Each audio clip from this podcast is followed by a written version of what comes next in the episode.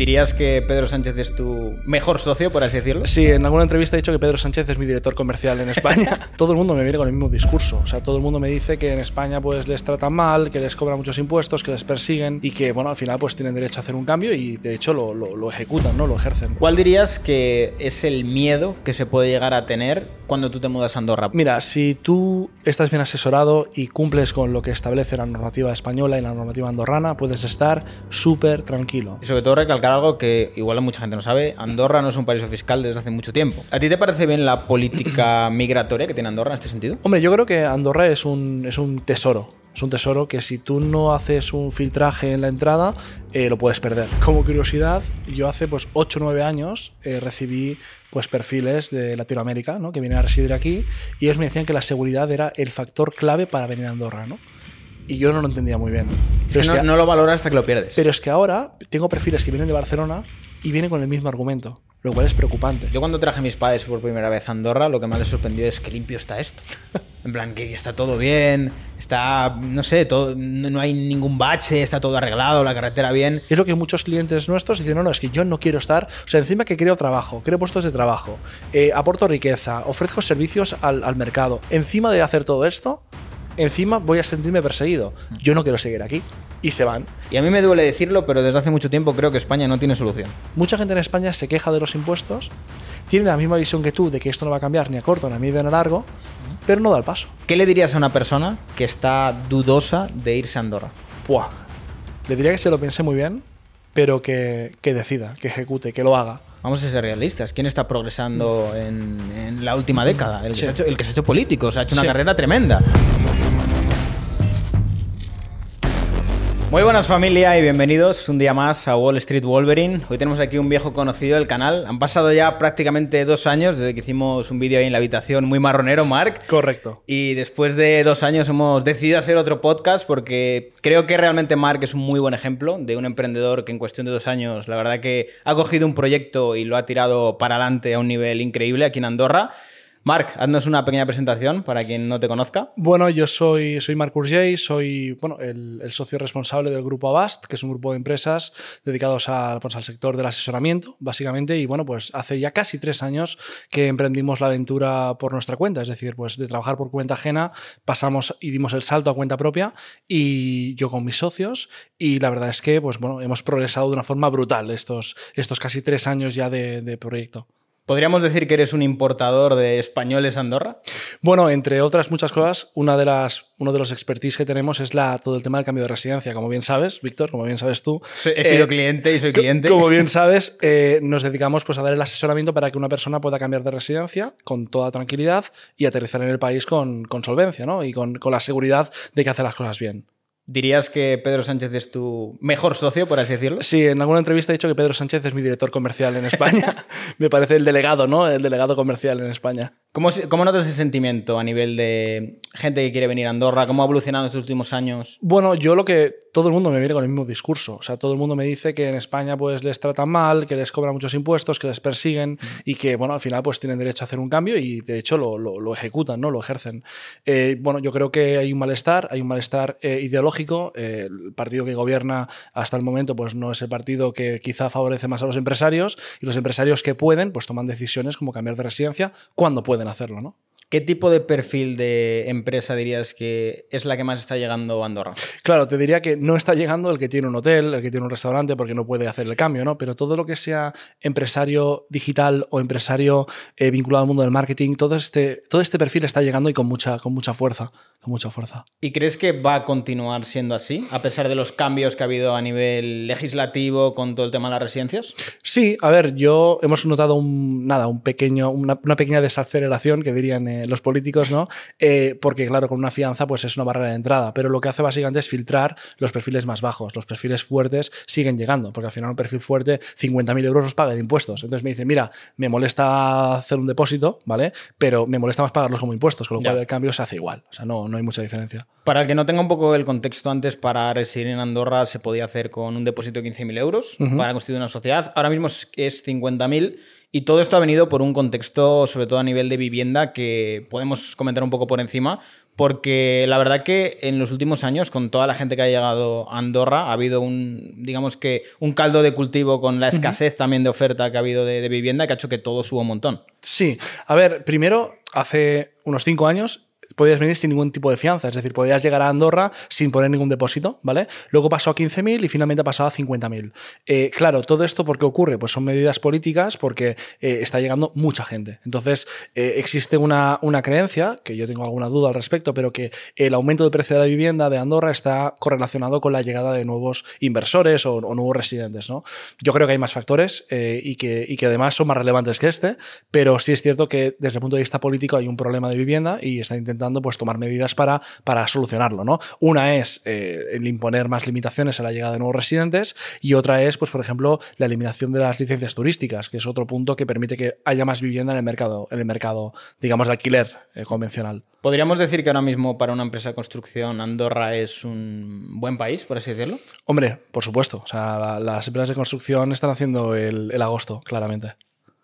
¿Y crees que realmente eh, la limitación que está viendo con, digamos que las fianzas, el aumento de las fianzas, va a permitir que esto baje o va a seguir siendo para arriba? Yo creo que no es relevante. O sea, yo creo que para nosotros es mucho más relevante la comparación internacional. Si tus vecinos eh, geográficos tienen un infierno fiscal en su, en su normativa, eh, esto va a seguir atrayendo a personas. Y no solo por el tema fiscal. Andorra, además de una seguridad brutal y de una, y de una población muy cívica y, yo creo que muy acogedora, eh, también tenemos todo el ecosistema de, emprendedores y de empresarios que, bueno, el otro día hicimos una fiesta del tercer aniversario de Abaste en el casino y ya viste, estaba reventado de gente y todo gente de perfil, pues con muchísima potencia, ¿no? Entonces, pues disfrutamos mucho poniendo en contacto a este tipo de, de perfiles y solo estás en la fiesta si vives aquí.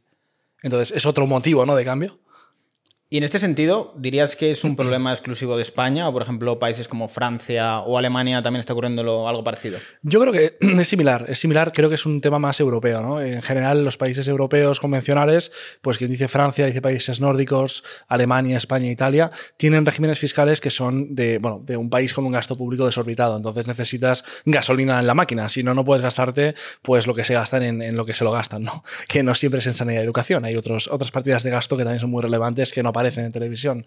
Pero creo que es un tema más de Europa. Creo que Europa, como, como sociedad de bienestar, eh, han confundido el bienestar con el despilfarro. Y cuando tú despilfarras, tienes deuda pública y lo que necesitas es ingresos, ingresos fiscales. Y eso es lo que, lo que genera un desequilibrio tan grande entre la tributación en Andorra o la tributación en España o en Francia. Y respecto a este contexto, ¿no crees que puede peligrar, digamos, que el ecosistema de Andorra frente a un potencial acuerdo con la Unión Europea? Bueno, es que uno de los retos, yo creo más importantes de, Andorra en, estos próximos años es ver cómo son capaces de eh, adaptar el acuerdo de asociación a las peculiaridades o particularidades del país. ¿no? O sea, tú necesitas, eh, o creo que es conveniente, en mi opinión, eh, integrarte de forma prudente en la Unión Europea, pero eh, sin perder los privilegios, porque al final, si tú tienes que, por ejemplo, abrir las fronteras o tienes que, por ejemplo, subir los impuestos, pues tienes más contras que pros, en, cuyo caso el acuerdo no tendría sentido. Pero yo la verdad que confío que el gobierno que, tenemos y que ha ganado recientemente, ha revalidado su, su, su legislatura, ¿no? creo que lo va a hacer muy bien.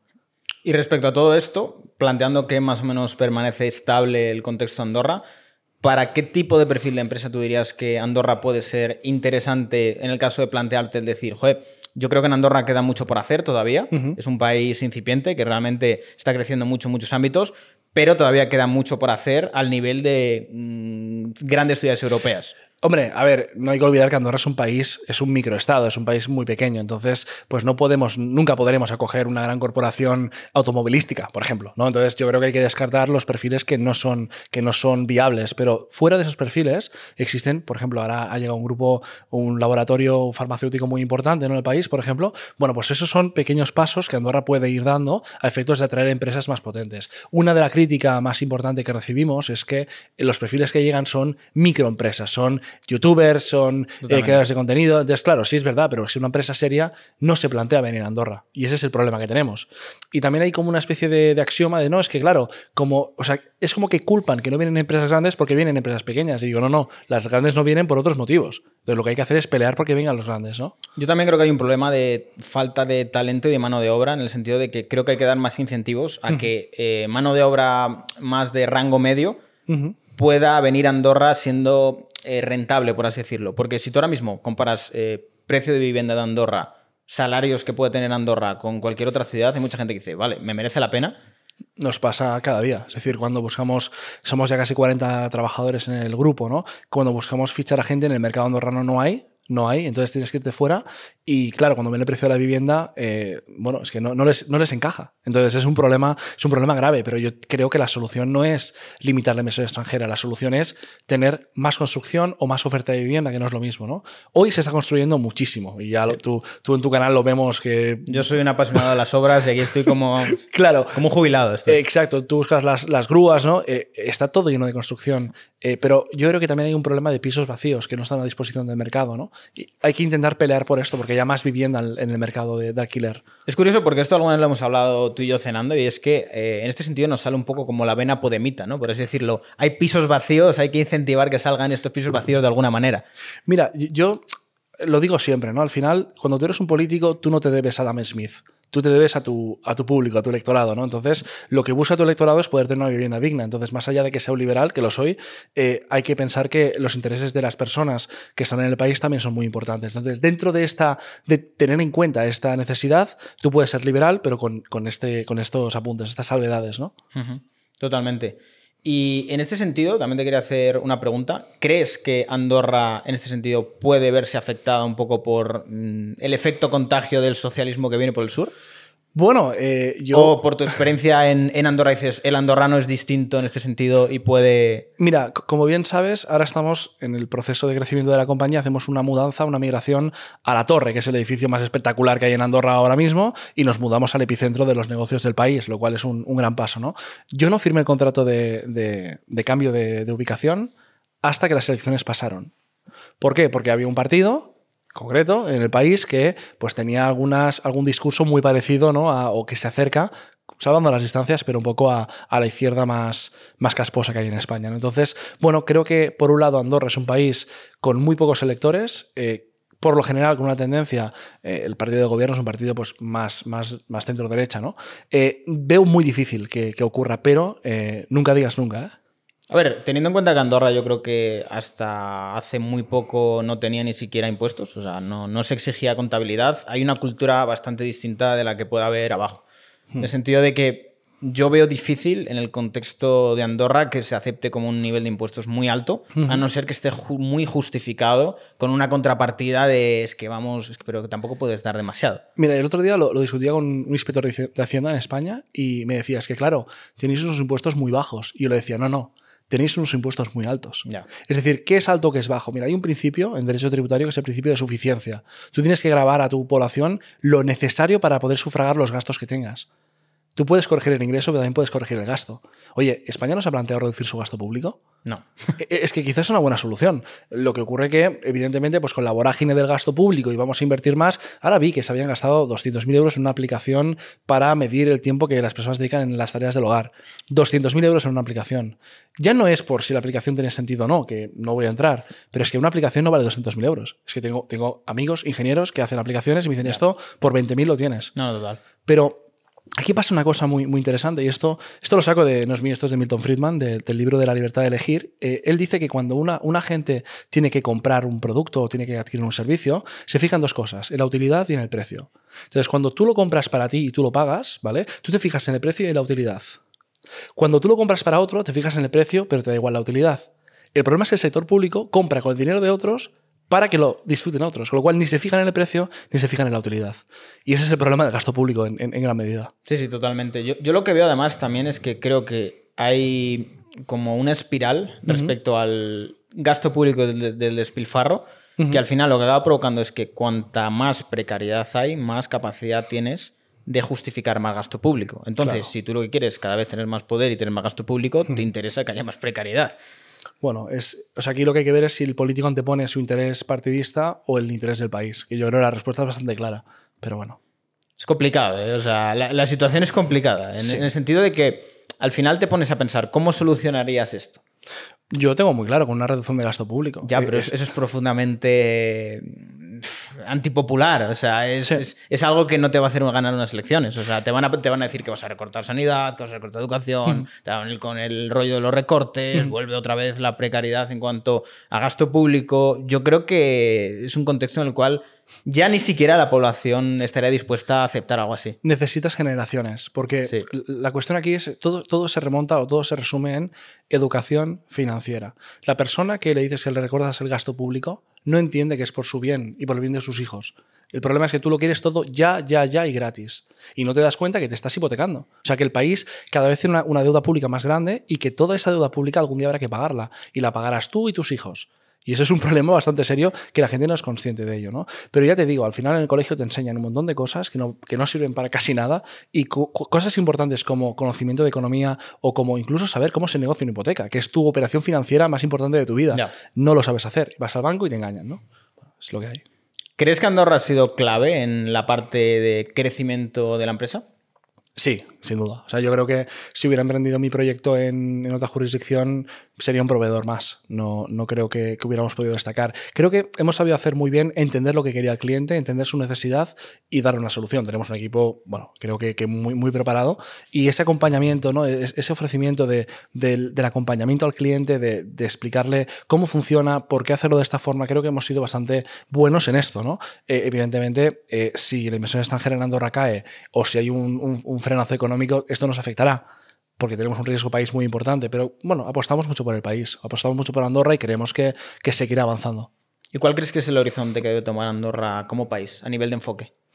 Bueno, yo creo que a nivel de enfoque, Andorra tiene, tiene que tomar decisiones, ¿no? Y creo que cuando, cuando tú eres un país tan pequeño, tienes que saber muy bien cómo mover y cómo jugar tus fichas.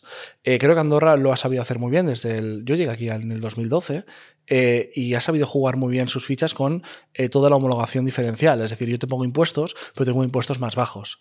Creo que estás cumpliendo porque eres un país que cumple y aparte un país transparente, que comparte información, que, que colabora en materia fiscal, pero al que venga aquí y lo haga bien y cumpla con las normas, le permitimos un marco fiscal competitivo. Creo que es una, una estrategia internacional muy buena. Y ojo, no hay que olvidar que en, en Emiratos estás pagando un 0%. Sí. En Portugal tienes el régimen de residente no habitual y pagas muy poco. En Italia tienes un régimen fiscal de 100.000 euros flat rate y no, y no pagas nada más.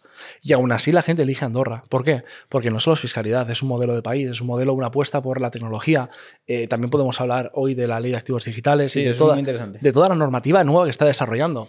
Veremos que la intención es muy buena y que luego quizá pues faltan, fallan cosas, ¿no? Pero, pero bueno, al final la, la vocación de anticiparse al reglamento MICA, todo esto que ha hecho Andorra, creo que es un- un- una, una apuesta por, por la innovación, por la tecnología y por explotar lo que podemos hacer, ¿no?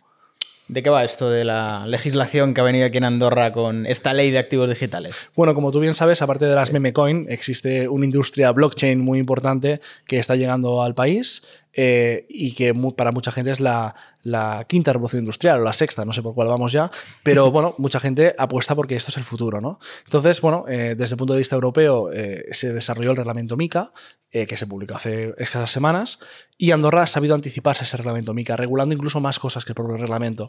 Entonces, bueno, lo que ha permitido esto es atraer a empresas que son punteras en su sector en materia de blockchain y están llegando al país para poder desplegar sus proyectos desde el Principado. ¿Cuál es la problemática? Que claro, como todo lo nuevo, pues al final te encuentras con stoppers, te encuentras con problemáticas, te encuentras con que, oye, pues nos falta una compañía aseguradora que entienda lo que es una emisión de activos digitales, ¿no? Pero Avast eh, tenemos la, la titulación de veedor. El veedor es la persona autorizada para asesorar en una emisión de activos digitales y cualquier otra operativa vinculada con blockchain. Eh, Soy veedor número dos del país, lo cual es, es bastante curioso. Y, y bueno, esto está permitiendo que mucha industria blockchain llegue. Y eso es un, vamos, es un factor diferencial con respecto a otras jurisdicciones. ¿no? También comentar que esto también permite a los bancos el custodiar activos digitales. Es decir, ahora mismo es una legislación que lleva poco tiempo, pero ahora mismo un banco andorrano tiene la capacidad de poder tener Bitcoin y poder custodiar Bitcoin. Exacto, están trabajando en ello, de hecho, y bien, bien te consta.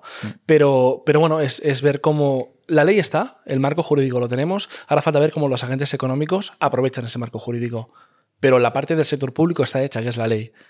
Ahora hay que ver cuán bien o cuán mal está hecha y, cuán, y, y cuánta progresión podemos tener en este, en este ecosistema, ¿no? ¿Crees que Andorra se podría llegar a plantear sacar como su propia CBDC? Al ser un país que concretamente utiliza el euro, el euro podría llegar a plantearse, decir, pues voy a probar este experimento. Yo creo que en, en el contexto de los sandbox, creo que uno, uno de los experimentos que muy probablemente se haga sea la, la- la propia moneda digital del país. Yo creo que va a ir por ahí. Ve- va- veamos, veamos cómo, cómo evoluciona. Va a ser interesante, la verdad, verlo. ¿eh? Porque Sí. es un experimento interesante, sobre todo de cara a que puede ser un MVP, de decir, a ver, en un país pequeño, a ver cómo funciona esto. Correcto. A ver, yo no soy muy partidario bien sabrás por, por todo, lo que todo lo que implica, ¿no? A nivel tecnológico está muy bien, pero a nivel de pues, privacidad tienes un, serio problema. Pero bueno, eh, es curioso, será curioso ver cómo, cómo evoluciona. Y después de ya tantos años aquí en Andorra, ¿cuáles dirías que en todos estos años son las ventajas que crees que ahí tiene vivir Andorra y las desventajas?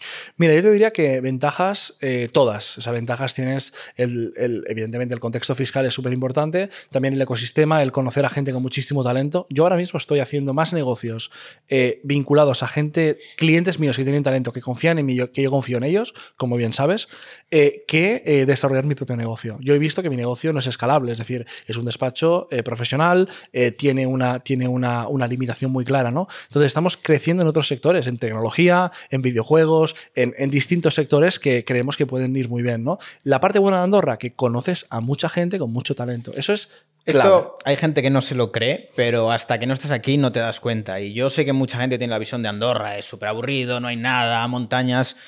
Te compro ese discurso hace 10 años. Ahora mismo aquí hay gente muy interesante, cada vez hay más cosas.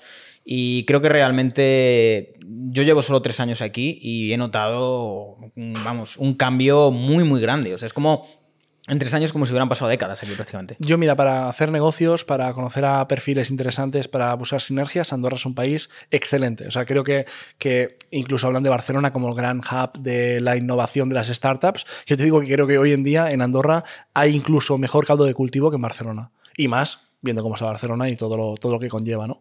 Eh, también hay que hablar de lo malo, ¿no? Lo malo, vengo de Madrid hace unos días, eh, las conexiones del país pues son un problema, eh, aunque ha mejorado en estos 10 años con el aeropuerto de la SEU, pero bueno, también había problemas el otro día que no pudieron aterrizar, bueno. Eh, creo que... Yo luché mucho por ese aeropuerto, ahí está. Sí, sí, sí, creo que hiciste un crowdfunding casi todo, Sí, sí, prácticamente. no, la, cosa es que el aeropuerto está bien, pero claro, faltan vuelos más regulares, falta que, que sea, que sea más, más seguro, ¿no? Que compres un vuelo y sepas que el vuelo aterrizará, porque si no, si te mandan a Barcelona, pues es un problema, ¿no? y luego te dicen que tienes opciones de autocar o de... Es, un, es un, lío. Luego también, como punto negativo del país, en mi caso, en mi caso la familia y los amigos, ¿no? Tengo muchos amigos y familia fuera, lo cual pues eso ya es más un tema más personal, ¿no? Pero, pero sí que es verdad que esta distancia con tu familia pues a veces no, es, no es, lo mejor, pero, pero bueno, creo que para negocio y para hacer tu vida aquí, conocer a gente y desarrollarte, crecer personal y profesionalmente es el, el mejor lugar. ¿Tú te ves en un larguísimo plazo aquí? Yo me veo aquí.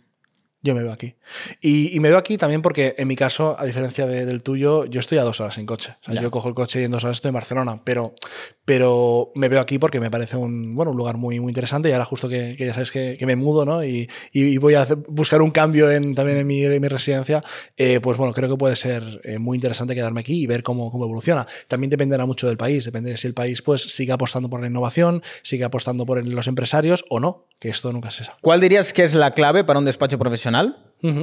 Para pasar de cero a ser prácticamente el despacho número uno del país en tan poco tiempo?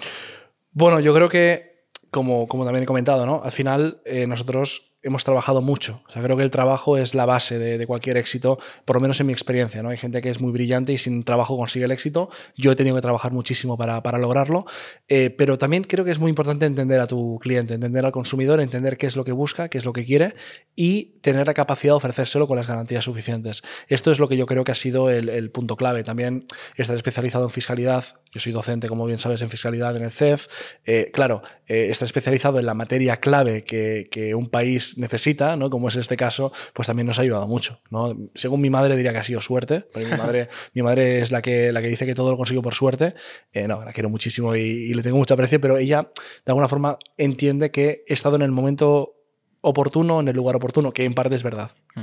A ver, yo puedo decir desde mi parte que yo cuando llegué aquí, Mark no tenía ningún tipo de despacho. Yo creo que fui su segundo cliente, si no me equivoco. Y yo he visto cómo ha pasado de ser un despacho con pocos clientes a en cuestión de dos años ser yo creo que el despacho referencia del Principado prácticamente. Y no hablamos de números pequeños. ¿Qué, qué facturación habéis tenido el último año? Bueno, como grupo hemos pasado los dos millones de euros, que para ah, ser el segundo año no está mal. Y bueno, con el contexto de país y sector, 2 millones está bastante bien.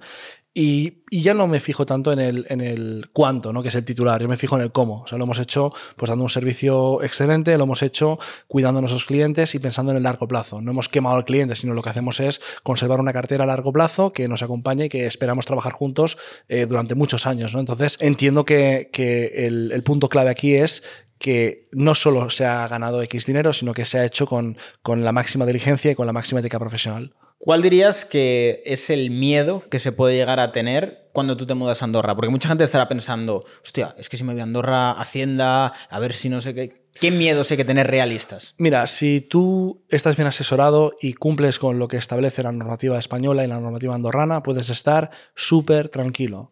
Lo máximo que puede pasar es que Hacienda te revise los años anteriores y busque si te has deducido un hotel que no tocaba. Es lo máximo que pueden hacer. Entonces, yo estaría muy tranquilo al respecto. He visto gente con dudas de, oye, ¿y si me cambio a Andorra y mi negocio cae? Claro, hay un, cuando haces el cambio hay una inversión, una inversión en un piso nuevo, en una mudanza pero estas dudas son unas dudas de negocio, no son unas dudas de, fiscalidad. ¿no? O sea, fiscalmente eh, yo creo que hay mucha seguridad jurídica hoy en día entre Andorra y España, muchísima. Hay un convenio y el convenio deja muy claras las reglas del juego. Si tú cumples y tú actúas de forma correcta, puedes estar tranquilísimo. Y sobre todo dejar claro que no es nada ilegal, porque hay mucha gente que tiene como un sesgo de creer que cuando tú te llevas tu empresa o tu dinero a otro país estás haciendo algo ilegal. Y esto es algo que a mí me llama muchísimo la atención, porque es como en qué momento puedes creer que por irte a otro país estás haciendo algo ilegal. O sea, no tiene ningún sentido. Volvemos a la educación financiera, ¿no? Estamos en lo mismo. Al final es perfectamente legal mover tu dinero donde quieras y es perfectamente legal cambiar de residencia al país que tú consideres siempre y cuando cumplas con la ley, tanto de salida como de entrada. Así no tiene, no tiene más vuelta. Y sobre todo recalcar algo que igual mucha gente no sabe, Andorra no es un paraíso fiscal desde hace mucho tiempo. Andorra, Andorra no es paraíso fiscal para España, no lo es. Eh, además, Andorra, os diré, se pagan impuestos.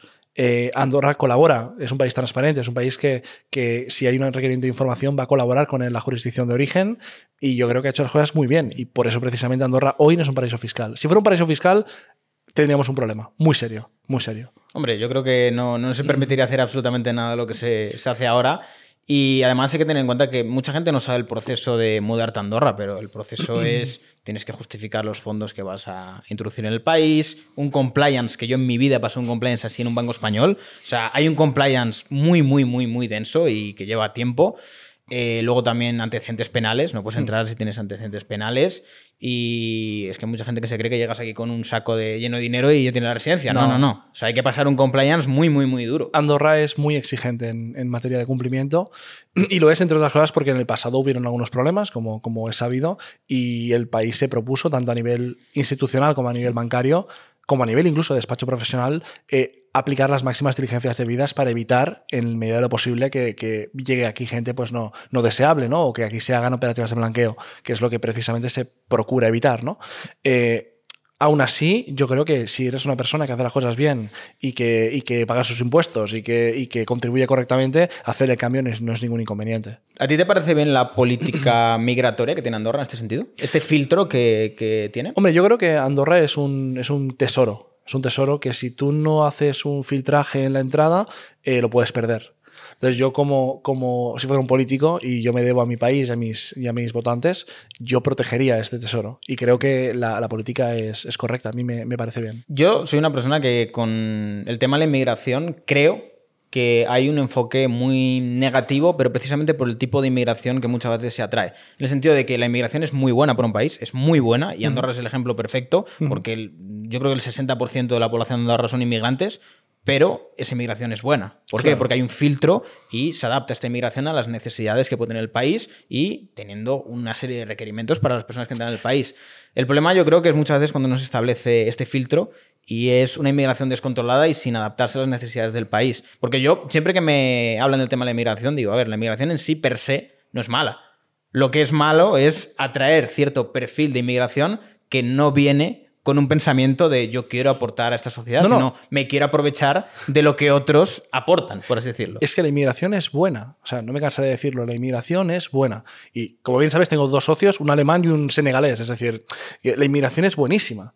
Eh, lo único que esa migración tiene que cumplir y respetar eh, pues tanto las leyes como, como las costumbres incluso del país de donde, donde le, acogen. ¿no? Creo que es un tema de, de, educación y es un tema de adaptación. La inmigración es buenísima. Yo soy pro, pro inmigración. En nuestro despacho la mitad son, o más de la mitad son inmigrantes. Yo soy inmigrante aquí, tú eres inmigrante aquí. Y al final somos personas que respetamos el ecosistema, consumimos, generamos riqueza, contratamos, damos trabajo a gente. Es decir, creo que eso es bueno. Y el país tiene que verlo como algo bueno. Lo que tampoco puede hacer el país, que esto en ocasiones por la prensa ocurre, que porque uno de los mil que han venido hace algo malo, ya todos los mil son malos, porque eso se llama generalizar y está mal, ¿no? Totalmente. Yo creo que el, el problema muchas veces es porque cuando no se concibe eh, que hay una pena, por así decirlo, porque aquí en Andorra, si tú realmente la lías y haces algo que realmente es cuestionable, acabas fuera del país. Y es algo que no te genera ningún incentivo para decir, hostia, es que aquí no me van a hacer nada. Cuando no hay castigo, yo creo que realmente es cuando llega eh, el incentivo a decir, pues bueno, si no pasa nada, ¿por qué no voy a hacerlo? Claro. Bueno, aquí hay muchas tesis. Hay gente que dice que la pena, la pena más alta no reduce la criminalidad. Yo soy de la opinión, yo soy un tío muy lógico. Yo creo que si tu coste de hacer algo mal es más alto, te lo piensas dos veces. Eh, no, en todos los tipos de delito ni en todos los tipos de conducta, pero en, muchas sí, ¿no? Entonces, bueno, yo me parece bien que Andorra tome las medidas oportunas para filtrar a la gente que entra. Me parece fenomenal. Siempre y cuando no discrimine por raza, religión o sexo, me parece fenomenal. Mira, yo con el Mundial de Qatar, eh, cuando estaba a veces en los directos comentando un poco la, actualidad de lo que pasaba, siempre hacía una reflexión, porque había siempre como polémica con el tema de cómo celebraban los marroquíes en, España las victorias de Marruecos, ¿no? Yo decía, a ver, aquí hay un problema realmente en cómo se concibe este tipo de cosas. ¿Por qué? Porque te pongo el ejemplo de Andorra. Andorra está literalmente lleno de argentinos. Hay muchísimos argentinos. Los argentinos han ganado un mundial. ¿Ha habido algún tipo de altercado en Andorra con los argentinos? Ninguno. ¿Es un problema de los argentinos? No, es un problema del tipo de persona que tú atraes y si no haces un filtro y pones una pena, todo vale. Ahí está el problema. Está claro, no, yo 100% coincido. También decir, ¿no? Que al final que unos pocos marroquíes hicieron lo que mm. hicieron, tampoco podemos generalizar en este sentido, pero, pero sí coincido plenamente. Es decir, tú, no, tú al final tienes que regular las cosas y si un colectivo ve que puede campar a sus anchas sin ningún tipo de consecuencia, pues lo va a hacer, ¿no? Totalmente. Sí, sí. O sea, al final yo, antes en ese sentido a lo mejor era un poco no menos conservador, pero a mí Andorra me ha hecho muy conservador respecto al tema migratorio. Porque en el momento que tú ves el tesoro que es la seguridad de poder hacer lo que quieras, cuando quieras, sin ningún tipo de miedo de nada, eh, poder dejar el coche abierto, que no pase nada, que se te pierda la cartera, que no pase nada, poder dejar el móvil encima de la mesa, que no pase nada, y luego bajas a Barcelona y ves el contraste de cómo están evolucionando muchas ciudades europeas, como puede ser París, por ejemplo, o Barcelona, o incluso Madrid, que Madrid eh, con los años también ha ido teniendo problemas en este sentido, no tanto como Barcelona, eh, en ese momento te das cuenta que tienes un tesoro y no hay nada que tenga más valor a nivel social que unas ciudades seguras y el poder salir tranquilo, que puedas sacar a, un niño al parque que no le vaya a pasar nada. Como curiosidad, yo hace pues 8 o 9 años eh, recibí pues perfiles de Latinoamérica ¿no? que vienen a residir aquí y ellos me decían que la seguridad era el factor clave para venir a Andorra. ¿no? Y yo no lo entendía muy bien. Es que no, lo valoras hasta que lo pierdes. Pero es que ahora tengo perfiles que vienen de Barcelona y vienen con el mismo argumento lo cual es preocupante. O sea, significa que hace ocho años Barcelona no tenía un problema de seguridad y ahora sí que lo tiene. Hay gente que dice que se está magnificando, pero eh, yo lo que, lo que a mí me llega, yo es que no vivo en Barcelona y no tengo el, no tengo el, no lo tengo fresco, ¿no? Pero la gente que me comenta esto me dice que Barcelona está muy mal. Y bueno, pues al final tienes dos opciones, querértelo o no. Aquí me dejo las llaves en el coche puestas y me voy tranquilo sin ningún problema. También te digo que muchas veces el problema es que te acostumbras a vivir dentro de un contexto en el cual normalizas cosas que no son normales. Claro. O sea, eh, no es normal el tener que ir con miedo por la calle, por entrar en una calle. O sea, ¿por, por, qué? ¿Por qué tiene que ocurrir eso? O sea, ¿no, no existe medios para que eso no ocurra? Claro que existen medios, de sobra que existen medios. ¿Por qué no se aplican? Sí, sí. Bueno, esto es como. Recuerdo que, bueno, me compré un coche aquí en Andorra, un coche pues, pues de buena marca, ¿no? Y recuerdo que lo aparqué en Barcelona y me rompieron el cristal, ¿no? Y... Creo que eres el cuarto que me cuenta esto de Andorra y se te quitan las ganas de bajar. Bueno, y, mi padre me dijo: sí, claro, si vas con este coche y lo aparcas aquí, ¿qué quieres? O sea, mi padre. Te ibas provocando. Claro, o sea, mi padre incluso, incluso giró, la, giró el argumento y dijo: hombre, la culpa es tuya por ir provocando. dije: no, no, perdona, o sea. Sea, a ver si no voy a poder tener yo el coche que quiero y aparcarlo donde quiero. O sea, tengo que preocuparme yo de que no me rompan el coche en lugar de que las autoridades se, se preocupen de que esto no ocurra, ¿no? Entonces es un poco una inversión de, de, de, de lo normal, ¿no? Y al final, bueno, pues sí, nos acostumbramos a, a todo, ¿no? Y yo creo que en este sentido no... Es, yo creo que nos estamos empezando a acostumbrar a un nivel de inseguridad que no es normal acostumbrarse. Hmm. Y creo que es muy fácil que la gente se adapte cada vez más a, a, a, ciertos problemas que no es normal tenerlos. Y cuando esos problemas conviven contigo en el día a día, mm. llega un momento que dices, bueno, es, es el día a día. Y sí. llega un momento en el cual dices, pero a ver, esto realmente es normal. Esto... Luego vas a otros países y dices, pero esto es normal, o sea, no es para nada normal. Totalmente. Y aparte de la inseguridad ciudadana, propiamente también está la inseguridad jurídica. Hay muchas empresas que, que yo tengo contacto con ellas y que no quieren aterrizar en Barcelona. Es que no quieren aterrizar en Barcelona o en España. ¿Por qué? Porque dicen que hay inseguridad, que hoy aplica una norma, mañana te la cambian, o, eh, o, que bueno, pues hay presión de recaudación y la inspección es muy agresiva. Entonces, todo esto es lo que hace que, de alguna forma, la mala gestión o el mal enfoque o un enfoque concreto de nuestros vecinos hacen que Andorra, pues, su valor suba a nivel, a nivel mundial, no a nivel de mercado. No, no, totalmente. Y además, ya no solo el hecho de cómo te tratan cuando estás ahí, sino cómo te tratan también cuando te quieres ir. O sea, con todos los casos que hemos tenido recientemente de empresas que han querido irse, Dios mío, parece que, vamos, sí. estás tratando con la mafia, literalmente sí. con la mafia. Bueno, pregúntale a Ferrovial a ver qué te, qué te, dice, ¿no?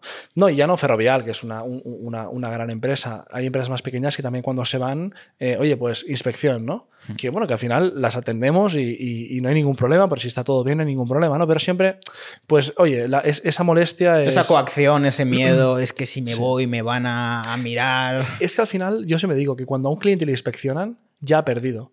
O sea, aunque la inspección se resuelva sin ningún tipo de, de, de sanción o, o, de regularización, ya solo la molestia, el coste de coger a tu, a tu asesor fiscal, todo esto es un gasto que, te, sí. que, que, asumes tú. Y la inspección, si después del procedimiento no hay nada que regularizar, vale, pues se va, pero tú pierdes. Entonces, esa sensación constante de persecución es lo que muchos clientes nuestros dicen, no, no, es que yo no quiero estar, o sea, encima que creo trabajo, creo puestos de trabajo, eh, aporto riqueza, ofrezco servicios al, al mercado, encima de hacer todo esto, encima voy a sentirme perseguido. Yo no quiero seguir aquí.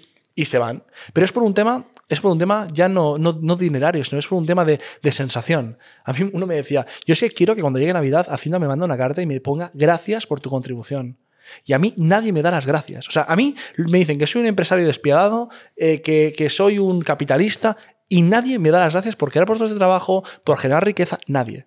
Y esto hay mucha gente que le mosquea mucho, sí, muchísimo. No, no, totalmente. Y yo creo que al final llegamos a un punto de... Sobre todo, ya, ya no es ni una cuestión de, de, dinero, es una cuestión de salud mental. Total. En el sentido de la tranquilidad de vivir en un país que dices, no va a ser hostil con mis cuentas, no va a estar mirando a ver si mm. este gasto es deducible, no es deducible, mm. tratándote, asumiendo como si fueras un criminal mm. y con una persecución absolutamente despiadada, porque es despiadada. Total. O sea, además es muy llamativo como eh, la única administración pública que realmente ves que hay un incentivo a la productividad es precisamente Hacienda. O sea, el resto es como, no hay ningún incentivo a, a ser eficiente, a producir más, pero en el caso de Hacienda, de vamos a buscar hasta el último euro, o sea, hay unos incentivos altísimos. Y además, cuando tú no tienes ningún tipo de, no sé, de consecuencia por perder una investigación y tienes un bonus por ganar esa investigación, pues eh, habréis investigaciones por todos los lados. Has dado en el clavo. Yo conozco inspectores de Hacienda y me llevo muy bien con ellos y son muy majos muchos, otros no tanto, ¿no?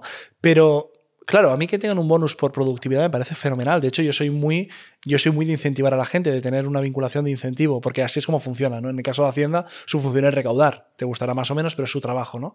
Pero yo creo que el punto está en que cuando ellos pierden, o sea, cuando, cuando el inspector pierde, no tiene ninguna, ninguna corrección, claro. al menos que yo sepa, ¿no? Entonces, quizá hay un problema ahí, ¿no? Que muchos inspectores, pues a veces, pues va, va, va más allá o, o intenta. Esto, esto es como si un policía tuviera un bonus por detención. O sea, ¿qué querría? Pues detener al máximo número posible de personas en el día, pero eso también repercute repercute en un perjuicio en el ciudadano claro, directo. Claro. No, yo, yo lo que veo es que muchas veces se vulnera lo, el principio de, de, buena fe. Hay un principio que es el principio de buena fe del obligado tributario, ¿no? Que, que tú tienes que presumir que la persona no te está engañando.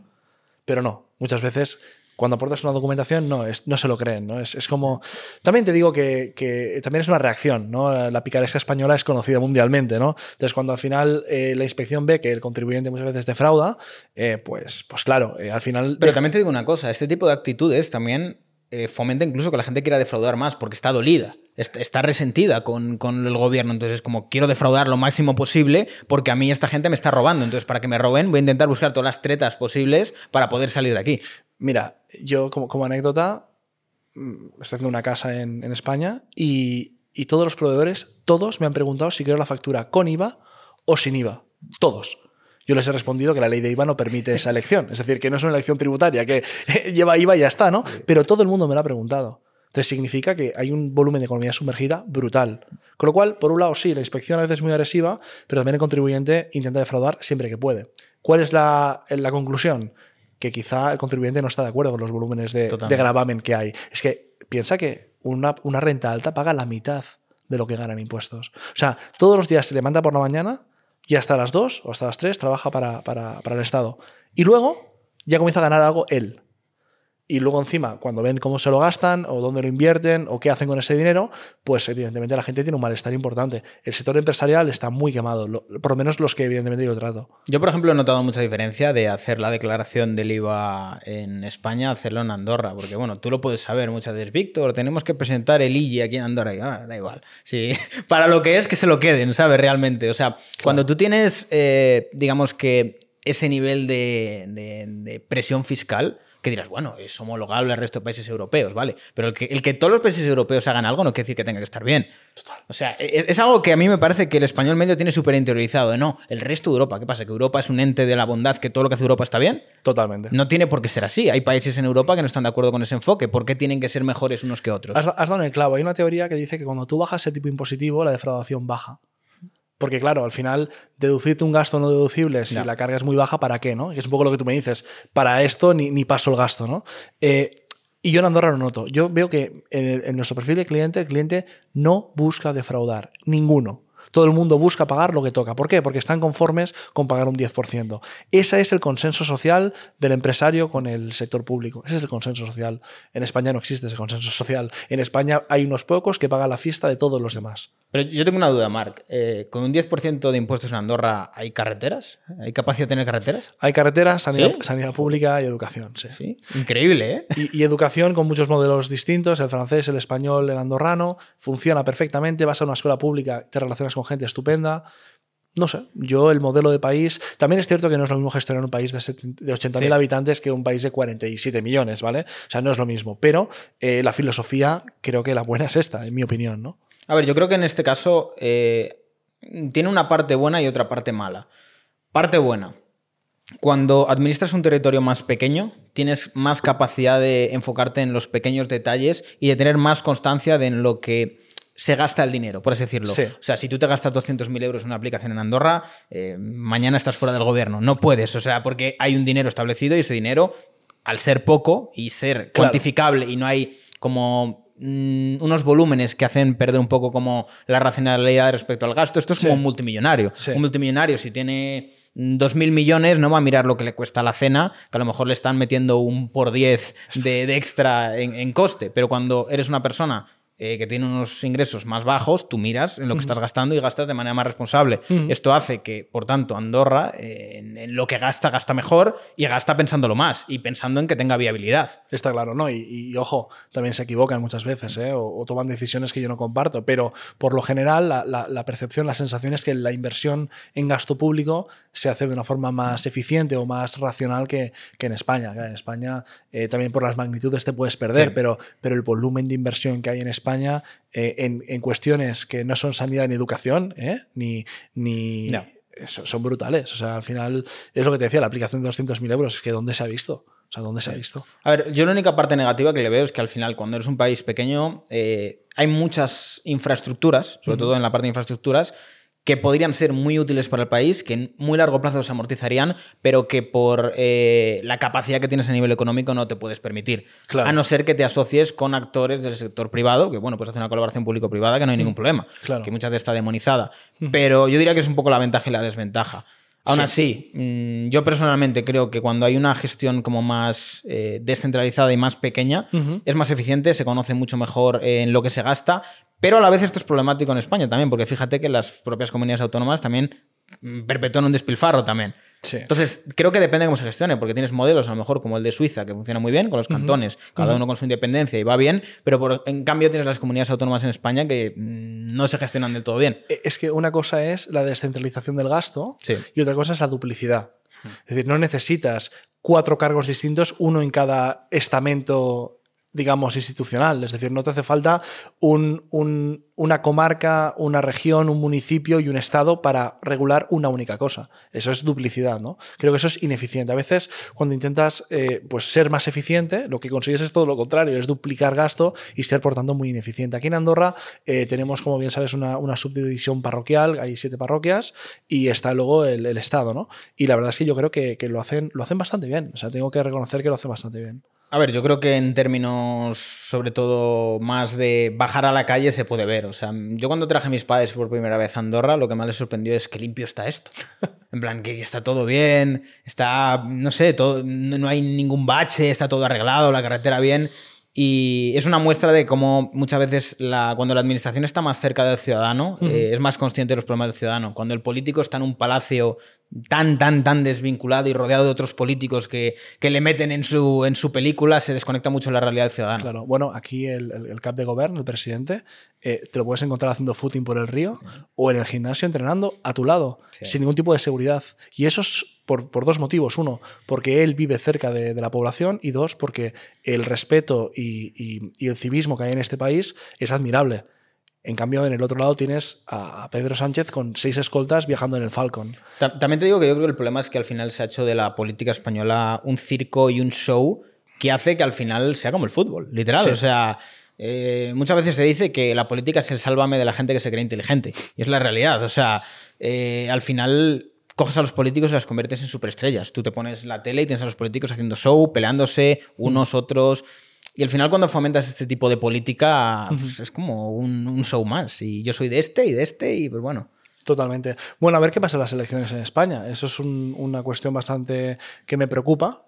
Para mí, ¿sabes cuál es el problema, Marc? Y esto yo lo veo en Andorra. En Andorra yo no percibo una crispación política. En España hay crispación política. O sea, tú aquí no vas a ver a gente enfrentándose por haber votado un partido u otro, o por pensar de una manera u otra.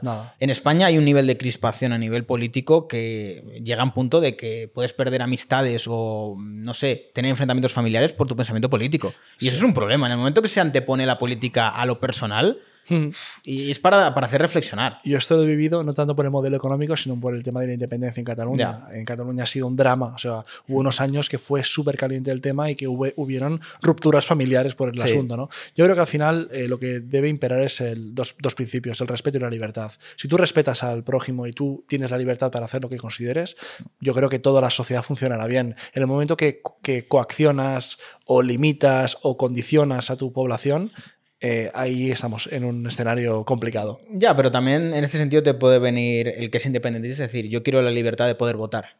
Sí, esto es un jardín que no vamos a entrar ahora, pero, pero, pero yo creo que, que, va más por, sobre todo la libertad individual, ¿no? Como, como liberal te diría que lo que es importante es que el Estado no coaccione al ciudadano y por tanto si yo quiero cambiar de residencia me pueda ir. Que si el Rubius cambia de residencia y se viene a Andorra, pueda cambiar tranquilamente sabiendo que viene de contribuir muchos millones de euros en España y que deberían darle las gracias antes de, que se, antes de irse, ¿no? El problema es que al final yo creo que tanto a nivel mediático como un poco el discurso general se ha fomentado como ese envenenamiento y ese odio. O sea, tú fíjate cómo se pone el foco hacia tenéis que odiar a este tipo de personas por hacer esto. Creo que yo, por mi parte personal, porque me tocó bastante en la parte mediática, porque tuve que estar muy inmiscuido en ello, noté que creo que es la primera vez que los medios de comunicación sintieron que creían que iban a tener el discurso, iban a manejarlo bien, pero no fueron capaces de manejarlo bien y se generaron situaciones muy tensas. En el sentido de periodistas desbordados porque la gente se les tiraba encima. Sí, sí, sí. Eh, o sea, normalmente la tele está muy acostumbrada a jugar el discurso de nosotros somos los que vamos a decir lo que está bien y lo que está mal. Y en ese momento se dieron cuenta de que, hostia, íbamos a jugar una baza de este es el malo y estamos quedando como señalados frente a ello. Hombre, es que yo creo que el poder, el cuarto poder que hablaban, ¿no? Que, eran los medios y que era pues, pues las grandes compañías de, comunicación, creo que ahora vosotros, o sea, la, nueva generación de, creadores de contenido, de comunicadores, eh, os los estáis comiendo vivos. O sea, yo creo que tiene más capacidad de influencia un, youtuber que, un presentador de televisión. Y ese, esa es la realidad, ¿no? Y también por eso mismo eh, todo el negocio de la publicidad se está moviendo hacia YouTube o hacia Twitch y los medios, pues evidentemente, pues cariño, lo que es cariño nos tienen, es normal pero desde luego para mí están perdiendo la batalla, claramente. Sí. A mí me ha ocurrido una situación bastante divertida y es que en los últimos días eh, estaba haciendo unos vídeos sobre Podemos, hablando sobre ellos, y había publicidad de Podemos en mis vídeos. Y digo, joder, o sea, es como que pensaba, Dios mío, estoy hackeando el sistema, estoy recuperando dinero de los impuestos que en algún momento he pagado haciendo vídeos en contra de Podemos que ellos están pagando por salir en mi canal. Bueno, o, lo, curioso. o lo puedes ver al revés, lo puedes ver como un gasto público ineficiente. No, no, absolutamente. Porque al final no creo que ningún seguidor tuyo vota Podemos. Bueno, a lo mejor lo están enfocando como vamos a buscar población que no nos vota a ver si nos vota con este spot. Lo veo difícil, ¿eh? Lo veo difícil. No, a ver, es, es- A ver, es una situación que yo creo que el que nos está viendo y que vive en España va a decir, es que yo quiero solucionar esto. Y a mí me duele decirlo, pero desde hace mucho tiempo creo que España no tiene solución. No la tiene en un corto plazo ni en un medio, y en un largo veremos si hay un cambio y si se mantiene en el tiempo, porque esto es un grandísimo problema y que lo he venido comentando yo creo en los últimos directos, y es que mm, yo creo que Occidente se enfrenta a una potencia como China, que es una potencia que está planificada de manera totalmente centralizada, que es estable, que mantiene un rumbo y que tiene claro dónde quiere estar. Y en contraposición tenemos a Occidente con un montón de problemas internos, enfrentamientos tontos, eh, cambios de gobierno para acá, para allá, hacemos una cosa, hacemos otra cosa. Y yo creo que está muy claro el modelo que va a acabar gobernando y cuál es el que realmente tiene capacidad de progreso. Podríamos decir, la democracia a lo mejor ha fallado, pues a lo mejor podría ser que haya fallado, suena muy bonito, pero nos estamos viendo frente a países que tienen una administración más centralizada y que son totalmente dictatoriales, que están haciendo mejor las cosas. Y eso es una desventaja. Es que la opinión de la mayoría no siempre es la, la buena. Es decir, yo si soy un cirujano y estoy interviniendo a corazón abierto, no hago un referéndum a ver qué hago, si corto esto o corto lo otro, ¿no? Eh, también decirte, y, y esto un poco a modo de reflexión, yo cuando, cuando monté el grupo Avast, que primero nacimos con un despacho de economistas muy pequeñito, eh, yo tenía una retribución buena en un despacho bueno, con cierta comodidad, y decidí emprender. De hecho, fue en el COVID. Estaba en el COVID encerrado y decidí emprender. Eh, pero yo arriesgué, arriesgué la estabilidad para, para dar ese salto. En este caso ya estaba en Andorra, pero dar ese salto a emprender y, y trabajar por cuenta propia, ¿no? montar mi propia empresa, que era de alguna forma mi objetivo a largo plazo. Mucha gente en España se queja de los impuestos, tiene la misma visión que tú de que esto no va a cambiar ni a corto, ni a medio, ni a largo, pero no da el paso. Y yo lo que les digo es, oye, ¿no estás bien donde estás? Da el paso. Pero mucha gente no lo da. ¿Por qué? Porque a pesar de estar mal, no está tan mal. Está bien. Y prefiere la comodidad. Prefiere instalarse en la queja, que esto es algo muy de izquierdas, ¿no? De, bueno, yo no hago nada, pero me quejo de todo, ¿no? Mm. Yo lo que animo a todo el mundo es, oye, si tú tienes un objetivo, lo tienes claro, da el paso. Ya sea venir a Andorra, ya sea montar tu empresa, ya sea lo que sea, pero actúa. Actúa. Y yo creo que a nivel, a nivel España está complicado el asunto. A ver, también te digo, conozco a la gente y en tu caso probablemente van a decir que eres eh, un hijo de papá o algo así y que por eso te has podido montar lo que te has montado, probablemente. No, yo mira- Ocurre con toda persona que pueda tener éxito y que pueda venir a este podcast, probablemente es un hijo de papá todos. o y encima vengo con chaleco hoy que Sí, para, acabar de rematarlo. ¿eh? A ver, yo sé de primera mano que Mark que viene de unos orígenes muy normales. No te voy a decir que es el tío más pobre del mundo, pero muy normales. Y que es un tío hecho y derecho totalmente por sí mismo, porque más allá de lo que vemos también en este podcast, tengo mucha amistad con él y yo he visto lo que es empezar desde cero y estar donde está. Yo lo, lo cuento siempre. Yo vengo de un barrio muy humilde, de, de Nou Barris, en Barcelona. Mi familia es muy humilde, mi familia no tiene estudios superiores. eh, he ido a una escuela pública, luego fui a un concertado, fui a, univers- Andorra. fui a universidad Te devuelve pública. el dinero, Mark. Y además suspendí un montón de asignaturas, me iba a fatal el colegio, pero hasta que un punto en la universidad pública hice un clic. De hecho, conocí a Albert, Albert Barroso, mi, mi socio actual, lo conocí y él me, me hizo cambiar de mentalidad. Y él también viene de una familia muy humilde y me dijo, tío, es que o espabilas o te vas a quedar siendo uno del montón. Y, esto me hizo, me hizo cambiar el chip. Ahora es mi socio. Lo contraté y ahora es mi socio. Porque creo que fue una persona clave en, en- en mi cambio, ¿no? Y al final yo venía también de una postura muy de izquierdas, muy de quejarme por todo, muy de, ah, es que qué injusticia. Oye, él ha nacido con más recursos que tú. ¿Tiene ventaja? Sí. Pero tú puedes tener más valor que él.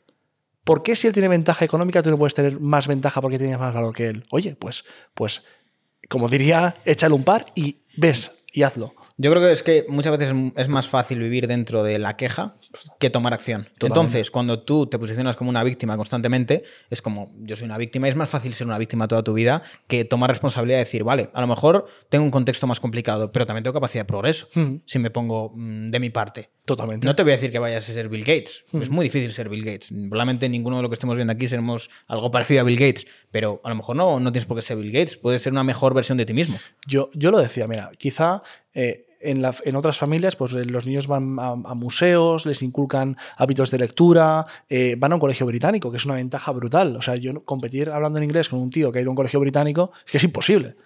Pero las, tengo desventajas que soy conocedor y consciente y lo que hago es explotar mis ventajas. Pues que quizás soy más vivo o que quizá eh, tengo otra, otro tipo de virtudes que, que- que las potencio para poder competir. Y eso es lo que tienes que hacer, centrarte en lo que tú puedes hacer, en lo que tú eres bueno. Olvídate de lo que, de lo que no se te da bien, olvídate de tu desventaja natural o de tu desventaja social.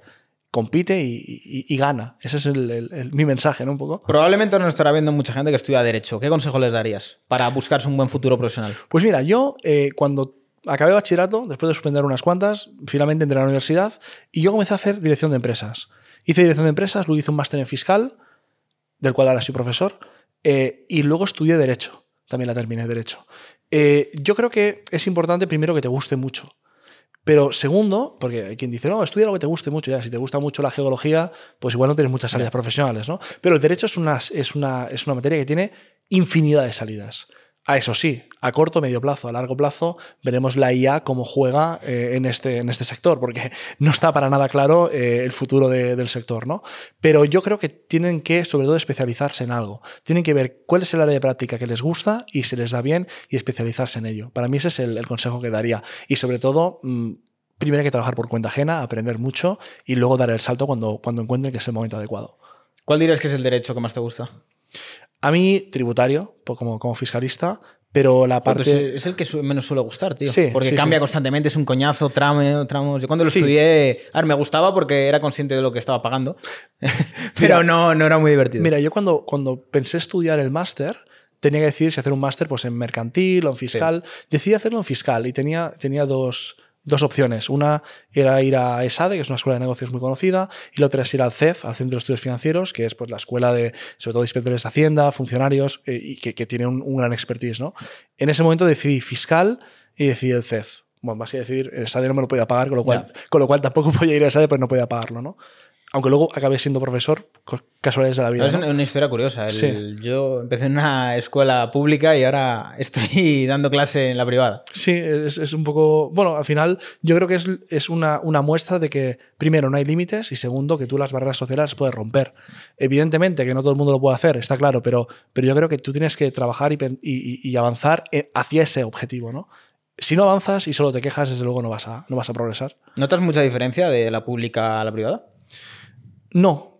La verdad es que la única diferencia que noto es por volumen de alumnos. Es decir, en la pública éramos 150 en la, en la sala, eh, en la privada son 25 o 30. Entonces, el nivel de atención al alumno, pues evidentemente es mayor. También te digo, cuando en la pública yo iba a ver un profesor fuera de horario de clase, siempre se me atendió.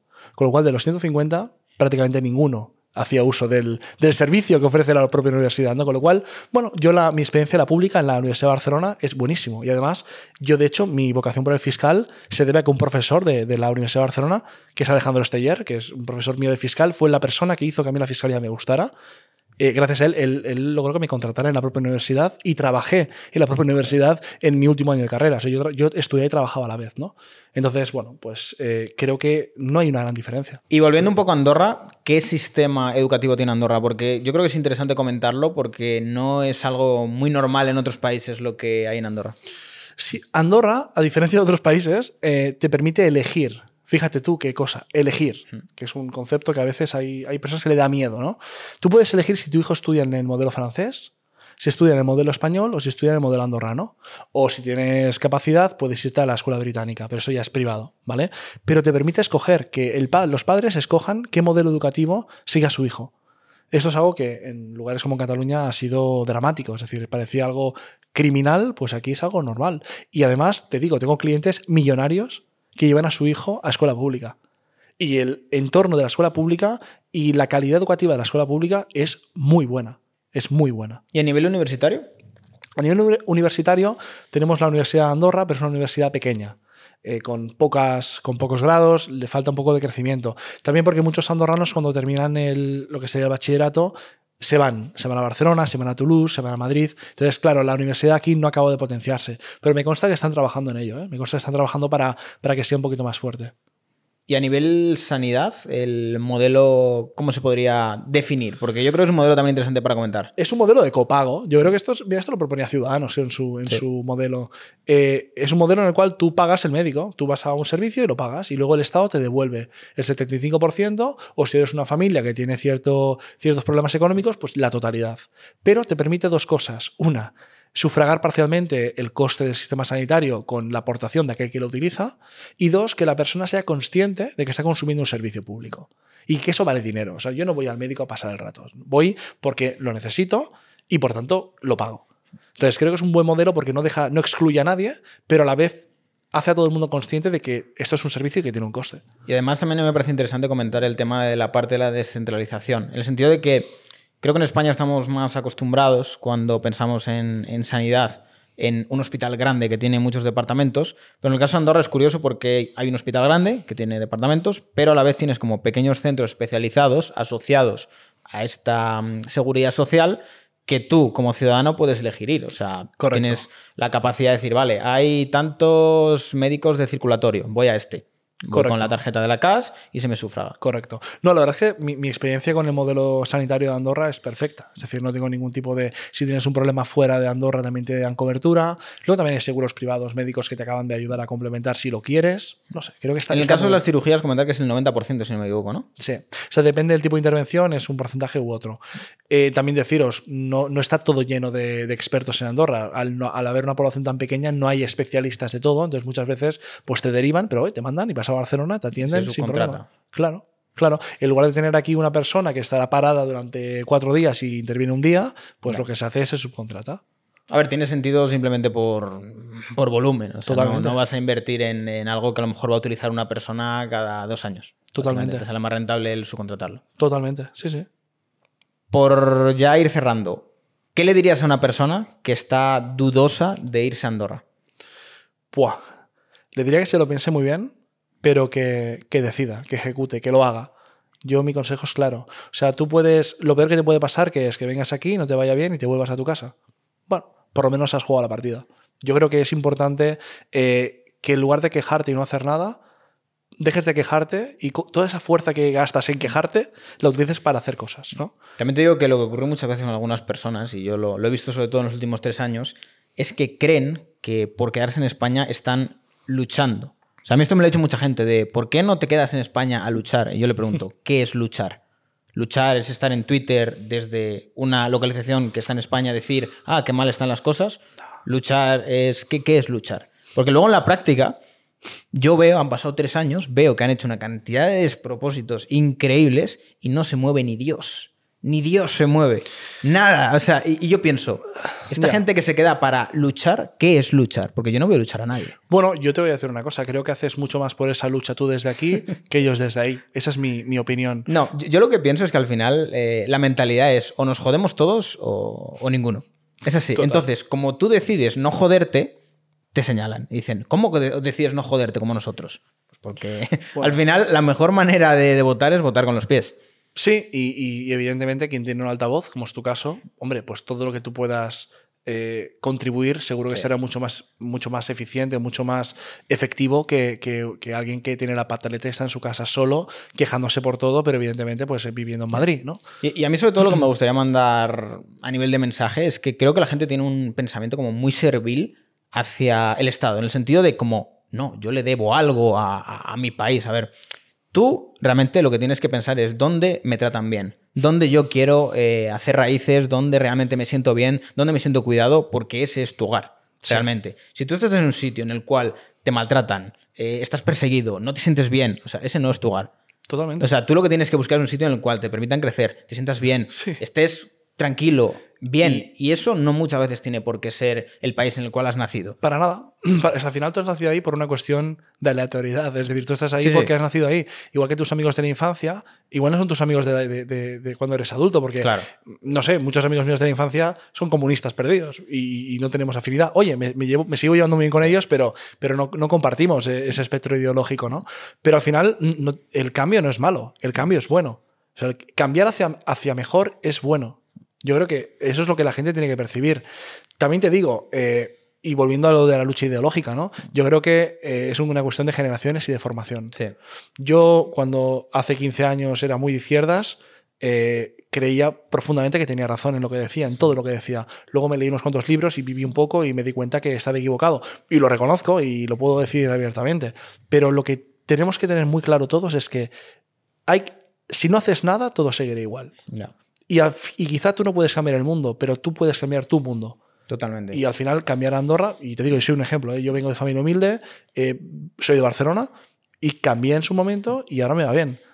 Creo que eh, el ejemplo más claro no puede ser, ¿no? Yo creo que es una cuestión sobre todo de paradigmas, en el sentido de que creo que venimos de muchas generaciones que lo que hacen es como idealizar el colectivo y en todo momento anular al individuo. Y yo creo que hay que empezar a, empoderar más al individuo.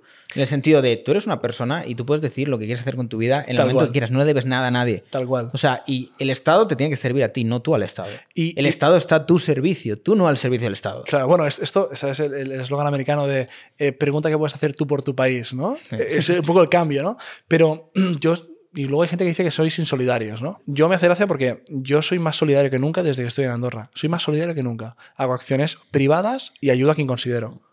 Y soy solidario. Con Eh, quien yo quiero. No, que- no- no para subvencionar eh, a personas que enchufan a su cuñado, a su primo, a su hermano en departamentos concretos. Yo ayudo a quien quiero ayudar. ¿Cómo y cuándo y de forma libre? Y lo puedo hacer. Sin problema. Es que el problema con todo esto es que la solidaridad, digamos que por parte de manos privadas está tan demonizada porque el político no puede lucrarse ni colgarse medallas alrededor de ello. Claro. O sea, al político lo que le gusta es que ese dinero pase a través de los impuestos y él puede decir, yo hago lo que quiero con esto y me colgo las medallas de lo bien que lo hago. Hmm. Si un actor privado decide hacer eh, un acto de solidar- de solidaridad, vamos a demonizarlo porque eso no nos interesa. No nos interesa ver que el sector privado puede ser bueno. Y luego está la, la mítica de decir, no, ha donado, pero porque seguro que se desgraba y tal igual. Yo cuando, el político no gasta porque gana votos. cuando, escucho, cuando escucho que se desgraba, yo lo que, lo que siempre digo es, ponte a estudiar, lee un poco y entérate de qué va la cosa, porque no tienes ni idea. Además, a mí me parece algo que... Hay, hay algo muy curioso en general, y es que hay, hay un montón de personas que dicen, no, deberíamos pagar más impuestos. Incluso yo, que gano mucho dinero, me gustaría pagar más. Y yo siempre me pregunto, ¿por qué no donan el- la cantidad que consideran suficiente? Porque pueden hacerlo. ¿Por qué no lo donan? ¿Por qué tienen que venir un político y decir, te subo los impuestos para pagar más? Tú puedes pagar más si quieres, que puedes hacerlo. Sí. ¿Por qué tienes que obligar a todo el mundo a hacer lo mismo? O sea, al final es una falsedad que no. está encubierta de, de solidaridad, porque en realidad no quieren pagar Vol- más. Volvemos a la libertad. La libertad es la clave. Que yo pueda decidir lo que contribuyo o no contribuyo, me parece que es el camino. Evidentemente tiene que haber un- un- unos impuestos y tiene que haber un mínimo para, para- para pagar pues, pues lo que es de todos, ¿no? Y también porque hay, hay familias y hay personas que pues tienen problemas y, y hay que ayudar a, a nuestros compatriotas y eso hay que hacerlo, yo estoy de acuerdo. Pero eso, para hacer eso, no hace falta pagar un 50% de impuestos. No hace falta. Es que esto hicieron una entrevista, creo que fue en Estados Unidos, a unos políticos que primero les decían: ¿Usted estaría de acuerdo en pagar más impuestos y que le subieran los impuestos y, y contribuir más? Y dice, sí, sí, 100%, no sé qué. Le dice, 100%, y le preguntaban: ¿y por qué usted no dona más dinero? Dice, no, porque.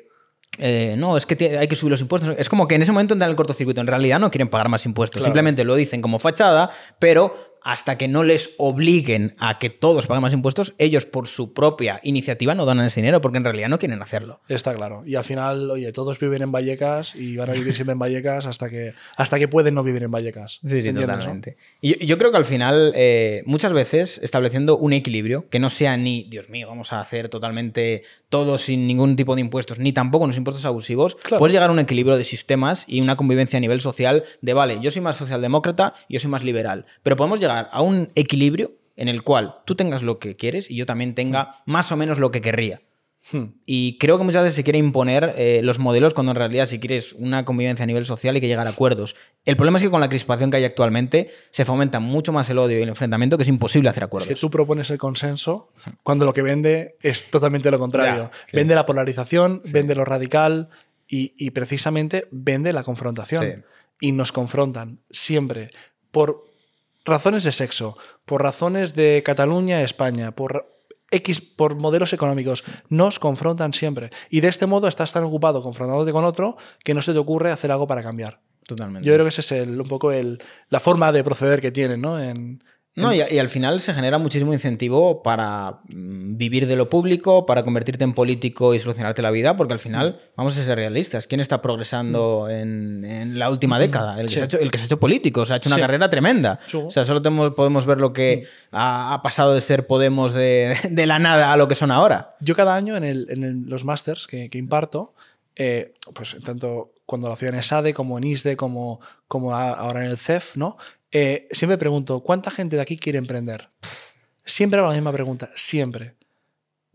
Nadie, Pero es normal, es una cuestión de incentivos. nadie. Es normal. ¿Por qué? Y, y yo digo, me parecéis gente inteligente, porque emprender aquí es, es jugar a que si tú pierdes, pierdes tu dinero, pero si ganas tienes que repartirlo con, con un socio invisible que no te ayuda, solo te pone problemas. Entonces, ¿para qué voy a emprender? Para eso prefiero hacer una oposición, obtener una, una plaza fija y, y- y vivir del sector público. Y de hecho esto también, cuando decías lo de la mentalidad de la cultura, mis padres cuando dije que dejaba el trabajo para montar una empresa, yo tenía una buena retribución. Mi padre me dijo, estás loco Sí. ni se te ocurre hacer esto, eh, que estás loco, bla, bla, bla. Claro, porque su cultura es de, de conservar, de, de- de- de adversión al riesgo. Y creo que para poder avanzar en la vida tienes que dar ese paso también y, y- y someterte a ese pequeño riesgo. Un riesgo controlado, pero un riesgo que te permita avanzar. Para mí eso es lo, lo más importante que... Yo creo que hay un problema de educación en el cual estamos muy acostumbrados desde el colegio a que nos guíen por dónde hay que ir, con unos procedimientos muy pautados de este va a ser el examen, esto es lo que va a entrar, ni, vamos, ni se te ocurra cambiar un poco la pregunta que hemos hecho en, en clase porque si la cambias un poquito no sabemos qué hacer. Total. Entonces, hay una aversión a la incertidumbre que cuando la gente sale al mercado laboral, asumiendo también que no es precisamente fácil según está el mercado laboral, no hay capacidad de gestionar la incertidumbre y si además te planteas el emprender, emprender es pura incertidumbre. Total. Entonces, si tú has crecido toda tu vida con un camino que es pautado, que los exámenes son pautados, que sabes lo que va a haber y de repente te lanzan al mundo y no sabes lo que va a pasar, pues eh, entras en colapso y a ti te prometieron un modelo en el cual estudiabas, tenías unos títulos y tenías la vida asegurada y ese modelo no existe y es una gran mentira. Y ojito con esto, porque el próximo enfrentamiento que va a haber, el siguiente, la siguiente división, va a ser generacional. Va a ser el jubilado frente al joven. Porque el joven va a tener una serie de intereses que van a estar totalmente contrapuestos con los jubilados. Y el político sabe que los jubilados cada vez son más. Los jóvenes no son tantos, la natalidad no está yendo tan bien y a lo mejor no te interesa tanto a nivel de electoral, pero los jubilados cada vez son más. Claro. Entonces tienes un choque de modelos que yo creo que va, va a dar mucho que hablar, porque en cierto modo gran parte de los jóvenes no van a poder tener muchas oportunidades que mm, realmente mm, sus abuelos y sus padres han tenido por el altísimo coste que va a tener sostener las pensiones Pe- públicas. Pero fíjate, incluso el propio modelo de pensiones es un mecanismo de confrontación. sí, total. Es un mecanismo de confrontación. Porque Total. al final el, el trabajador de hoy va a pagar la pensión del jubilado de hoy. Y eso funciona mientras entren más trabajadores. Esto en el sector privado tiene un nombre y es un apellido italiano que es Ponzi. Sí, sí, sí. ¿eh? Entonces, claro, al final dices, bueno, eh, yo estoy trabajando ahora para pagar la pensión de, de un jubilado actual, pero nadie me garantiza a mí que de aquí 30 años yo tendré una pensión. Bueno, puede ser otro, otro punto de confrontación. Al final nos confrontan con todo. Nos confrontan con el fútbol, nos confrontan con todo. ¿no? Entonces, bueno, es un, es una- un Pero ta- mecanismo de también en este sentido hay que tener en cuenta que ya no solo hay que sostener a las pensiones, hay que sostener a cada vez más funcionarios, más personal público y además hay que sostener cada vez más ministerios y más políticos. Claro. Entonces tienes a la poca población activa que hay asfixiada y sin Claro. capacidad de, vale, si quiero emprender, vale, emprendo, pero voy a emprender para ganar el dinero justo para subsistir, literal. O sea, no tengo capacidad de crecimiento. Entonces, si lo piensas desde una mentalidad socialista es perfecto, porque tienes una población en el sector privado muy controlada, el sector privado más fuerte está subvencionado, lo tienes desde el gobierno controlado, y por otra parte tienes a mucha gente que trabaja en el sector público que depende de ti. Depende de Sí. ti. Pensionistas y los pocos autónomos que hay con poca capacidad de progreso. Es perfecto para un político de izquierdas. Perfecto. Claro. Control absoluto. Y me parece muy bien, salvo que cuando un autónomo o un empresario decide irse de España, lo demonicen. Al final es un tema de, de libertad. Es un tema de libertad. Hay, hay un problema muy, muy claro, sobre todo en este sentido, cuando te das cuenta de que el progreso a nivel social y el empoderamiento económico del individuo va en contra de ciertos partidos políticos. Sí, claro. Porque cuando van bien las cosas no tienen capacidad de, de meter mano y de expoliar y de decir yo voy a solucionar estos problemas que yo he generado además. Está claro. Está claro. Es curioso, macho. O sea, y, y al final te das cuenta de por qué hay ciertos países que dices, hostia, ¿por qué no salen de ahí? Pues porque no interesa que salgan de ahí. Igualmente, yo como, como, nota, como nota de aclaración, para mí España está dentro del contexto europeo. Europa en general está más centrado en, en el vocabulario inclusivo y todas Mm, estas cosas más que, que, ojo, que tienen su importancia, yo no se la quito, ¿eh? pero, pero creo que se están olvidando de que deben el 110% del PIB. Ya. Es decir, creo que todo es importante en su medida, pero se están olvidando de, de, de cuestiones vitales, ¿no? Como es que la población sea consciente de que hay una deuda impagable, de que actualmente España está en una situación, si fuera una empresa, tendría que declarar la quiebra a España hoy. Entonces, Bueno, yo no diría solo España, ¿eh? Bueno. creo que no, no se es consciente de que Estados Unidos, creo que Sí. en seis días, si no eleva el techo de la deuda, entra en default. ve- vengo O de sea, esta- Estados Unidos puede entrar en default, que no va a entrar porque van a seguir subiendo el techo de la deuda y van a seguir imprimiendo dinero. Pero es que esto es mm, la pescadilla que se muerde la cola. Yo vengo de Japón y en Japón están Bueno, desde Japón, hace décadas eh, hiperendeudados. Pero yo no entiendo cómo puede ser que un país de un día para otro, no es de un día para otro, pero acabe debiendo esta cantidad. O sea, ¿quién es el dirigente responsable de, de que, de que esta cantidad de deuda esté acumulada e- encima de los hombros de todos los ciudadanos? Porque esto habrá que pagarlo. Y algún día alguien se dará cuenta de que el coste del, del servicio de la deuda, del interés que se paga, es un dinero que se detrae también de educación y sanidad. Es una irresponsabilidad manifiesta permitir que un país tenga una deuda tan grande, o una empresa, o una familia. Luego a las familias les quita las casas. ¿Por qué? ¿Por qué le quita la casa a la familia? Porque se endeuda de una forma dema- demasiado agresiva. Tiene, que tener la, la- la capacidad, y aquí volvemos a, ¿es culpa de la familia que se endeuda o es culpa de la educación financiera que ha tenido esta familia? ¿Sabes cuál es el mayor peligro que yo veo, sobre todo a nivel mundial? Que llega un momento que la gente se dé verdaderamente cuenta que el dinero que generan los bancos centrales no tiene valor. En el sentido de que si tú continúas esta dinámica de impresión de dinero masiva, el dinero pierde valor, se devalúa. O sea, Claro. llega la inflación y saluda, que mucha gente hasta hace muy poco no sabía lo que era la inflación y ahora lo conocen de sobra. Sí. Pero al final, la única forma de sostener eh, este sistema de deuda perpetuo prácticamente es seguir imprimiendo dinero. Seguir imprimiendo dinero implica seguir aumentando la inflación. Estamos en un contexto argentino-venezolano. O sea, mm, el problema es como ocurra lo que ocurrió en estos países, que es como la gente no quiere ni el peso ni el bolívar. No lo quiere. ¿Por qué? Porque no tiene valor. ¿Y por qué no tiene valor? Porque el propio Banco Central se ha encargado de, de- de- de imprimir, imprimir, Claro. imprimir, y la gente se puede dar cuenta de, vale, estamos dándole valor a algo que es un papel que tiene la firma del presidente del Banco Central y creemos que tiene valor, pero ¿tiene valor en sí? Claro. Esa es la pregunta, porque hay gente que todavía cree que el dinero está correlacionado al, al patrón oro. Oro. Eso, eso se dejó desde hace mucho tiempo. y Ahora mismo, eh, con el sistema de, de reserva fraccionaria, se puede crear dinero de la nada y está basado en la confianza de los ciudadanos. Pero, Totalmente. ¿qué ocurriría si esa confianza desaparece? Bueno, ver- veremos, veremos cómo. Bueno, a ver, también es verdad que hace años que ya se habla de que el futuro es muy gris, tal, pero al final la bola va creciendo, ¿no? Entonces, mientras crece la bola, eh, la, la música suena. El, el tema es qué pasa si la música deja de sonar. Cuando la, cuando la música deje de sonar hay que ver lo que va a ocurrir. Y yo creo que, bueno, no veo capaz a países occidentales de devolver la deuda que tienen, no los veo capaces. Eh, bueno, ¿qué hizo Argentina? Argentina hizo. Dolarizar. Claro, es decir, al final tú puedes. Pero ojo, porque el dólar puede ocurrir también que pierda reputación y Sí. lo que está planteando los BRICS es precisamente atacar esa Hmm. supremacía que tiene el dólar. Sí, sí. Bueno, por eso están con las divisas digitales, están entra- entrando en el sector porque ve- ven que es un mecanismo, primero, de- de, de control y de estabilización, claro. Bueno, Marc, yo creo que nos ha quedado una entrevista muy, muy completa, más profesional que la anterior que hicimos. Un placer tenerte aquí. Espero que dos años eh, en adelante la facturación venga más y tengamos otra entrevista igual. Y nada, os dejaré el link del despacho también en la descripción, pues si alguno se quiere venir a Andorra. Hay, hay que ser valiente, hay que dar el paso. Yo, yo aquí estaré para ayudar a todo el mundo. Y nada, si os ha gustado el, el podcast, dejadme un like por ahí abajo. Eh, he visto que el anterior podcast gustó bastante, este probablemente yo sé que también va a gustar bastante y seguiremos haciendo esto de vez en cuando. Así que nada, chicos, muchísimas gracias por todo el apoyo. Marc, muchas gracias por Gracias, venir Víctor. y nos vemos en el próximo podcast.